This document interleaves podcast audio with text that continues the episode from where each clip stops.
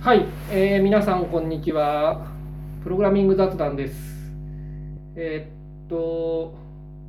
先週に続き、今回もなんか最初に撮ったのがいまいち気に食わないというか、あの朝撮ったんですけど、なんか散歩してたら、なんか言いたいこと違うんじゃないかなって気がしてきたんで、ちょっともう一回撮ってみようと思います。プログラミング雑談は基本的には取り直しはしないで一発撮りをポリシーとしてるんですが、まあなんか、ちょっとその話もしますけど、えっと、設計について今回ちょっと話をしたいんですが、ちょっとなんかろくでもないことをディスりすぎたなと。なんか他人用がろくでもないことを言ってる時に、あんまそれをろくでもないっていうのは良くないなと。まあ、日頃から思ってるんですが、その良くないなと思うことをやってしまった気がしてきたんで、えっと、取り直しますと。で、話のきっかけとしては、あの、まあ、Android の、その、マルチウィンドウ対応とかの話をしてたんですよ。こう、大企業社員と。はい。で、まあ、大企業社員は全くって、またここでディスり始めると、また同じことの繰り返しなんでやめて、えっと、まあ、マルチウィンドウってあるじゃないですか。なんか。で、マルチウィンドウだけじゃなくて、あれもありますよね。あの、ピクチャーインピクチャーとか。で、今最近はオートとか、いろいろ、こう、スマホじゃないものに、Android をこう載せていこうというときに、まあ、アクティビティっていうのは非常にスマホセントリックな思想で作られているんで、まあ、難しさがあると。で、それに対して、まあ、自分はこう、そうは言わなかったんですけど、あの、発明が必要だと思っていると。で、その発明を見たい。発明にチャレンジした結果を見たいっていうようなことを言ったんですよね。で言おうとしたんですよね。で、それがあんまりうまく言えなかったような気がしたんで、ちょっとそれについての話を。というわけで今回は発明が必要なことがある。まあ、設計の発明とか、まあちょっとタイトルは思いつかないんですけど、まあ、設計っていうのいろいろあると思うんですけど、基本的に私はあんま設計の話とか好きじゃないんですよね。で、この好きじゃないの話を長くしすぎたっていうのが最初の反省なんですけど、まあ、デザインパターンとかが結構良くないものが最初多く入ってたのになんかそれが長くこうなんか聖書的な扱いとしてこうそれが良くないとこちらが主張してもあまりうまく通らないというか、まあ、通らないとまでいかないけど説得に時間がかかるようになってきて面倒くさくなったんで、まあ、設計とかアーキテクチャという話は嫌いになったっていうような、まあ、バックグラウンドがあるんですけどあのそういうのとは別に重要な設計というものもある。設計っていうのは発明ですよね。あの、まあ、なんか実装したいものをそのまま実装していくと、で、なんかおかしいところを改善していくと、で、その結果たどり着くものっていうのがまず普通あると思うんですよね。で、一般的にはまあそういうのがソフトウェア開発だと思うんですけど、中にはそれではたどり着かないものっていうのも生まれて、生まれると思うんですよ。まあ、例を挙げると、まあ、 React とか、 React であの Rx とかですよね。リアクティブプログラミング、RxJava とか、RX エクステンションとか。まあ、ああいうのって例えば GUI プログラミングから普通にどういう UI を作りたいかっていうのを考えて作っても出てこないわけじゃないですか。あのイベントっていうのはまあ無限のシーケンスだと思うっていう、なんつうんですかね、発明が必要なわけですよね。それは本質的にはそのモナディックに副作用を扱うだとかその、まあ、無限のシーケンスとして副作用を消すっていう話は、まあ、そもそもに SICP とかにもある話だし、まあ、モナドってそもそもそういうもんだしなんつうか全くバキュームから生まれた発明というわけではないですけどそうは言っても GUI のプログラミングをしようと思った時になんかリアクティブエクステンションみたいな概念が出てくるってもんではないと思うんですよ。あの発明があると思うんですよね。で、どういう発明かっていうと、この UI のプログラミングをしてきたときに、いつも発生する、毎回発生する似たような問題に対して、本質的にそれを解決するにはどうしたらいいかってことにすごい頑張って時間をかけて考えた結果出てくるもんだと思うんですね。まあ、時間をかければ出てくるかっていうのはあるんですけど、まあ、とにかくそれには結構なコストをかけて新しいものを生み出そうとして生み生み出されるもんだと思うんですよ。で発明ってそのいつも必要とも限らないしいつもできるとも限らないっていうかむしろそんなものがない開発の方がほとんどなんですけど、まあ、たまにあると思う。ユニックスとかも結構発明だったと思うんですよね。で、 TensorFlow とかもなかなか発明だと思うんですよね。あの、最初に微分可能ななんかフレームワークとかライブラリが必要だっていうだけだったら、ああはなんないと思うわけですよ。実際ディープラーニングのライブラリっていっぱいあるけれど、あの TensorFlow は最初から分散として出てきたところは大きく違うと思うんですよね。まずグラフの分散実行環境を作り、その上に微分をライブラリとして実装するっていうのは、あんま必然がない。ま、ここにも発明はあったと思うんですよね。で、あの、まあ、アクティビティと似たような概念で、モーダルスタックっていうのを昔作ったんですよ。まあ、詳細は Android を支える技術2の、まあ、後書きにでも読んでください。なんか確か無料で技評のページで公開されてた気がする。はい。まあ、でもいいです。まあ、とにかく、まあ、アクティビティと似たようなものを昔作ったと。で、これは結構発明があったんですよね。まあ、作ったのは私じゃなくて結城さんって人なんですけど、まあ、彼は天才プログラマーだと呼ばれて良いと思うんですが、そう言っっていたのは私ぐらいでしたね。いや、なんか、社内では評価が低かったかわいそうな人なんですが、まあ、素晴らしい発明をして、まあ、とにかくその、ガラケーの画面っていうのはいつも画面をこうフルスクリーンで持っててその分繊維がすごい多いと。でこの繊維にはすごいバグがよく出るしあのバグってだけじゃなくて良くない繊維とかもよく実装されがちである。でこの繊維を、まあ、スタックで実装しようっていうとこに発明があるんですよ。というのは繊維はスタックじゃないんですよ普通。なんかこう画面から画面に矢印別ながってて、まあ、普通はダグで画面遷移図っていうのをデザイナーが書くわけですよね。でそいつをこれはいいとかこれは悪いとかいろいろ言ってって、まあ、最終的に実現可能な遷移図を作りそれを実装してたわけですけどあのそうではなくてそれをスタックでに翻訳するっていう発明をしたんですよね彼は。でスタックに翻訳するっていうのは自明でもなければ10日でもなくて翻訳できない画面もある。でしかもスタック自身はプログラムから操作するっていうところも、まあ、発明であの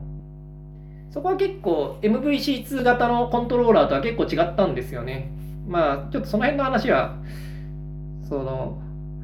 ポッドキャストで話すのは難しいんでそのホワイトボードとかないとなんで、まあ、あんま突っ込まないですけどあの、まあ、とにかく自明ではなくて発明があったで発明自体はいつもいいとは限らないんですよね。あの、こう、ひどい悪影響を与えるものもあって、それは後々にも悪影響を与えることはあるんで、発明したものがいつもいいっていうわけじゃないけれど、発明っていうものはある。で、それはなんかこう、なんですかね、自明な延長にはにはないものってことですね。で、Android のそのアクティビティみたいなものをどうスマホ以外に大きな画面とか複数の画面とかに対応するかっていうところには発明が要請されてると自分は思っている。でだから発明に時間をかけなきゃいけないと思うんですよ。で発明にが必要な時っていうのは多くはないがある。でその時にちゃんと時間をかける時間だけじゃなくて労力もかけるそのとにかく頑張って発明をしようとするっていうのはなかなか難しい。で、IT 企業たるもの、それができなくてはいかんと無職は思うっていう話ですね。無職は IT 企業について語る。はい。で、そう、ハイテク企業っていうのはやっぱそういうところは頑張んなきゃいけないところだと思うんですよね。で、なんで難しいのかっていう、まあその前に、例えばの話ですよね。あの、まあ、例えばっていうか、例えばフラグメントとかって発明じゃないと思うんですよ。例えばタブレットが出てくるじゃないですか。で、スマホと画面サイズ違うけど、本質的には似たようなパーツも結構あって、これ毎回作り直すのめんどくさいんで共有化したいよね、みたいな。まあ、そういう、なんかしたいよねと何も考えないで、まあ思った時に、まあ何も考えなくて、ちゃんと考えてもそういうことは思うのは自然だと思うんですけど、ただそれをそのまま実装したんですよねあのフラグメントっていうのは。これ非常に無能なプログラマーだと思うんですよね。なんかこういろいろなことを深く考えずに表面的なものをただ実装する、まあ、これはすごいダメでで本当は発明が必要だったはずなのにフラグメントは本当に何も発明しないでそのまま実装してしまったと、まあ、発明とただ実装したのの違い何なんだって話あるんですけど。まあとにかく、まあ、フラグメントは置いといてそのピクチャーインピクチャーとかもそうだと思うんですよね。ただそのまま実装するっていう、まあ、そこには無理があるんですよ。だからそうじゃなくてその無理があるところは何なのかっていうのをすごい時間かけて解決しなきゃいけないと思うんですよね。まあ、これは全然ちゃんと時間かけて考えたことじゃないんですけど例えばですけど、まあ、スタックっていうものがあるわけじゃないですかアクティビティスタックってのは。これをなんかこうマイクロコード的なものに翻訳してあのもう一段下のもう一段自由度が低いあ高いそのレジスタマシン型みたいなその命令みたいなものを考えると。でそいつで複数画面とか記述をするとか。でそうするとそのアクティビティスタックみたいなものはそのマイクロコード的なものの上で実行できるしで Android 側にはけどそのマイクロコード的なものは持っていけないみたいな、ま、こういうなんかこう非自明な概念っていうのを間に入れる必要があると私は思うでそれに時間をかけて取り組んで一生懸命それを発明してでその結果を見たいなって自分は思うんですよね。で、まあ、なんで難しいの、まあ、これ結構難しいっていうのはそもそもに我々がモーダルスタック編み出した時もあのあまり適切にそこには労力をかけれてなかったんですよね。あのそういうの考えてるやついたんですけど R&D で変なおっさんがですね、まあ、変なおっさんっていうのは良くないですね。まあちょっと何て言うんですかねこう偉い人っていう昔からいるベテランの偉い人っていうことになってる人みたいなのがいて、まあ、結構頑張って木を研究してるということにはなってたんだけど、まあ、そういうのはうまくいかないんですよねまず。そのなんか現場からは離れてなんかそういう問題について考えるみたいなのは大体うまくいかない。だこうもうちょっとこう現場でなんかいろいろと問題にぶつかった時にそれらの問題についてちょっとどっかで一旦現場から離れて時間を取って考えるみたいなそういうなんつうか実案件とのもうちょっとこう行ったり来たりが必要だと思うんですね。ヒアリングとかするだけじゃダメ、まあ、そういう研究はうまくいかないもんだ。で、その問題について検討してなかったわけじゃないんですけど、適切に組織としてなんかちゃんと解決しようと頑張れてたわけではない。ただたまたまその案件の合間にその天才プログラマーが思いついて作ったものをまあ、みんなで案件の中で育てていって、まあ、出来上がったっていう感じだったんですよね。で、それは偶然だったと思うんですよ。まあわかんない。まあ彼は天才でもう一回できるのかもしれない。まあ知らないですけど、まあまあまあ、その、とにかく適切な労力はかけれてなかった。でそれは難しい。まあ、なんで難しいかっていうと、発明って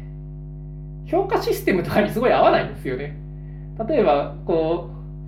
何ですかパフォーマンスレビューとか、まあ、外資系企業だってあるじゃないですか。日本語だ日本だと目標管理とかですか、まあ、四半期の目標とか立てるわけですよね。でなんかこうメジャラブルだアカウンタブルななんか目標を立てろとか言って数値目標とかを立てたりとかするわけですよ。で発明するとか言っても 何よってまあ分かんないしまずそもそもにメジャラブルでもないししかも時間かければできるってもんでもないしできたものがいいものかどうかも評価できないんですごい評価システムに向かない。でしかもいつも必要なわけじゃないんでそのたくさんの人間を評価する時の評価ポイントとしてそんなものを評価システムには組み込めないと思うんですよね。なんか自称発明みたいなのがいっぱい生まれることはできてもそんなのはあんま意味ないんでやっぱ要請があってちゃんとこう時代の要請があって初めてこう発明っていうのは価値があるんで。誰もいないところで発明しても虚しいだけなんで、まあ、ザムルみたいになっちゃうんで、まあ、ザムルはそれなりにその後、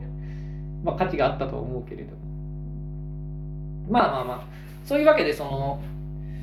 なんか評価システムに似合わないんであの普通のマネージャーとかとのワンオンワンとかでうまいことやっていくの難しいと思うんですよ。ただハイテク企業たるものそういう難しい要素の中にも大切なものはあるっていうのは知ってるべきだと思うんですよね。これは全プログラマー知ってると思うんですよ、本当は。なんで、あの発明が必要なんですよ、今はと。で、そいつは、その、なんか評価システムには入ってないけれど、まあ、重要なんですよって言った時に、まあ、そうだよねって言って、まあ、ちゃんと納得してくれる必要はある組織は。まあ、組織ってまあ大企業じゃなければ別にいいんですけど、まあ、とにかくそのその発明が必要な時にそれに労力をかけるっていうのは重要でなんかそれはこう何て言うんですかねこうバグを取ったりとか機能を追加したりみたいなそういう分かりやすく成果が見えるものにまあ勝るとも劣らないし状況によってはそれらよりもずっと大切なことがある。で Android のマルチウィンドウとかっていうのはそういうタイミングであるけれどそういう発明を頑張ってしようとした形跡が見られなくてけしからんっていう話ですね。まあ、けしからんっていうのはよまだよくてあのこれからまさに今それ必要なとこなんで頑張って発明せいとそしてその結果を俺に見せて俺がふんふんと野じ馬的に見てをやるじゃないかと思ったり全くろくでもねえなと思ったりとか、まあ、そういうふうに楽しませろと、まあ、そういうことを言ってるわけですね。はい、で発明はやっぱりその必要な時にちゃんとできないってあると思うんですよ。だからやっぱそこは頑張ってやってほしいですよね必要な時には。時間かけて。でその結果何も普段まあ何のアウトプットもないわけですよね発明しようとしてる時っていうのは普通は。でもなんか必要だと思うんですよそれは結局。なんかこう時間をかけなきゃ突然出てこないんで。でその時間かけるのはやっぱりその現場のその問題をすごくよく理解しててそれについてすごい時間かけて考えるっていろいろ試す人が必要だと思うんですよねだからその現場から離れた研究者がやってもダメだし現場でずっと案件やってるやつがひなんかたまに考えるぐらいでもやっぱダメだと思うやっぱりこうその現場の問題を深く知ってしかも一時的に離れてやるっていうのをやった方がいいと思うんですよね。まあ分かんないですけどねこれは自分がそう思うってだけですけど、まあ、とにかくどうやるかは別にして発明が必要な時に発明するように頑張るっていうのはハイテク IT 企業たるもの必要であると。でそれをやってみせろと。やってみせろとかやってくれないと一デベロッパーとしては困るなっていう話ですね。まあその使う側なんで我々は。そのね。でやっぱそういうのっていうのは世の中の設計とかデザインとかの話にはあんま書いてないと思うんですよね。DDD の本には distillation とかの話が一応あってそれは本質的にはかなり近いことは言ってるけれどあのいつも発明が必要ってわけでもないんで発明をするのにどうしたらいいかっていうのはまあ難しい。それこそワインバーグの本でも読むとかこうなんか何でしたっけ？いかに問題を解くかとかを読むとかなんかそういう話よく昔ありましたけど、まあ、そういうのを読んだやつがちゃんと発明してるのは見たことないんで絶賛してるやつはいっぱいいるけれど私は信用しないですね。だからまあうん。お前だって発明してないじゃんって話があって。まあ私はモーダルスタックちょっと作りましたよ。まあ発明したのは私じゃないですね。でもまあはいはい。まあまあまあ、私のことは置いといて。っていうか、まあ置いとかないで、私もなんか、うん、発明が必要な時に発明とかしたいもんですね。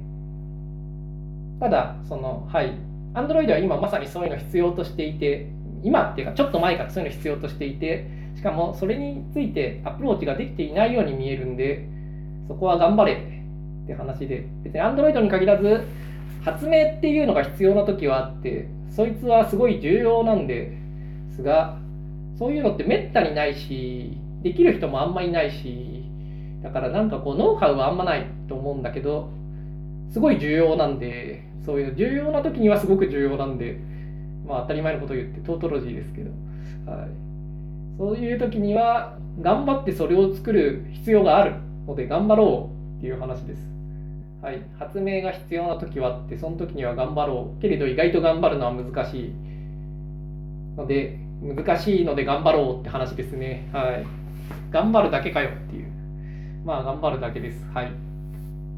ということで、えっと、はい、今週の話はこんなところです。それではまた来週。